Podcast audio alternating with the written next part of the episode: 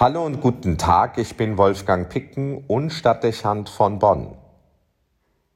Auferstehung. Damit verbinden wir das Geschehen am Ostermorgen. Der Gekreuzigte ersteht von den Toten. Aus der Perspektive eines Glaubenden betrachtet bedeutet das, dass auch wir die Hoffnung haben dürfen, vom Tod ins Leben zu finden. Wir haben eine Jenseitserwartung. Manchen erscheint das lediglich als eine religiöse Haltung, die mit dem Himmel, aber wenig mit diesem Leben zu tun hat. Viele, die etwas über den christlichen Glauben zu sagen haben, würden das vermutlich ähnlich formulieren und vielleicht noch ergänzen, dass der Glaube etwas mit Nächstenliebe und Moral zu tun hat, weil er mit dem Vorbild Jesu konfrontiert und zur Nachahmung auffordert.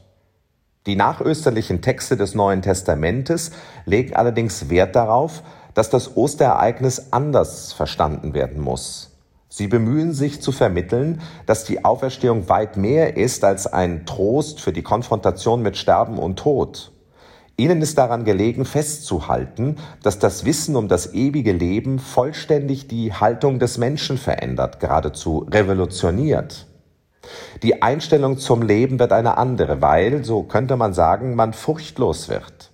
Die beiden großen Ängste, die uns Menschen bewegen, die Angst vor dem Ende des Lebens, also die Existenzangst, und die Angst davor, nicht wertgeschätzt und geliebt zu werden, wird überwunden. Wer an Ostern glaubt, weiß sich trotz seiner Fehler geliebt und ist sich sicher, dass er niemals sein Leben verlieren wird. Er vertraut auf die Liebe Gottes und darauf, dass sie vollkommen verlässlich ist. Auch wenn wir das an den Jüngern Jesu nur langsam beobachten, so zeigt sich aber doch deutlich, dass diese Alltagspersönlichkeiten, die als normal und durchschnittlich erscheinen, sich deutlich verändern, sobald sie das Osterereignis begreifen und auf sich beziehen. Die feigen Männer, die eingeschüchtert und voller Sorge um ihr Leben noch bei der Verhaftung Jesu davongelaufen sind und die nach seinem Tod wie hängende Primeln erscheinen, deprimiert und frustriert, entwickeln zunehmend eine neue Energie und eine beachtliche charakterliche Stärke.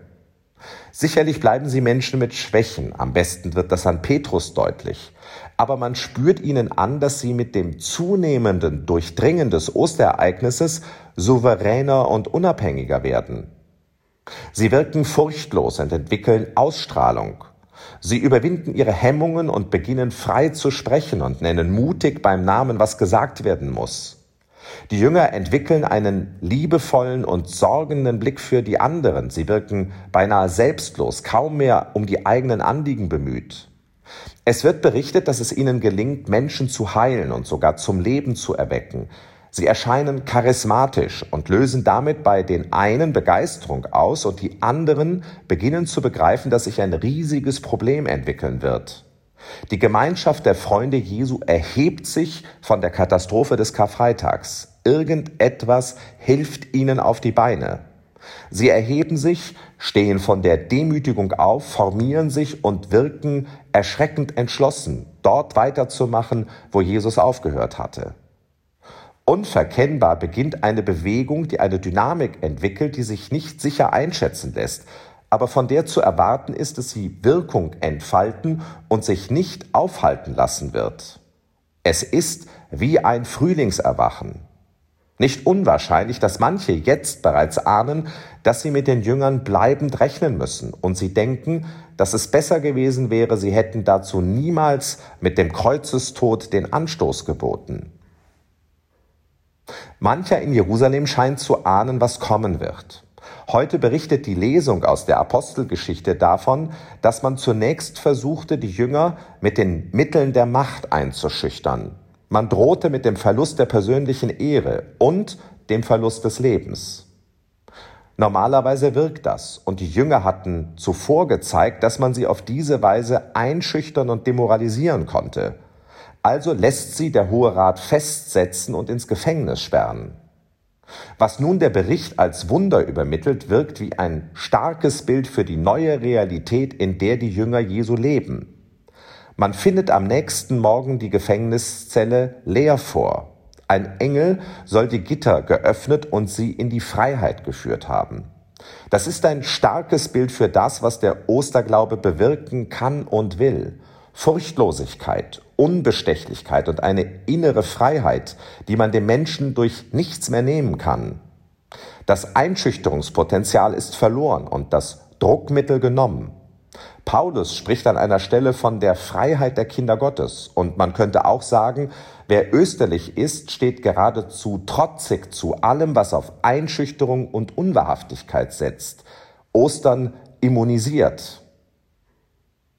Damit wird deutlich, dass der Osterglaube nicht erst greift, wenn man sich zum Sterben legt.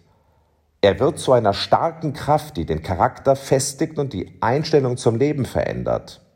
Ideal ausgedrückt könnte man sagen, der Auferstehungsglaube macht den Menschen zum Widerstandskämpfer, zum unbeirrbaren Streiter für die Sache Jesu.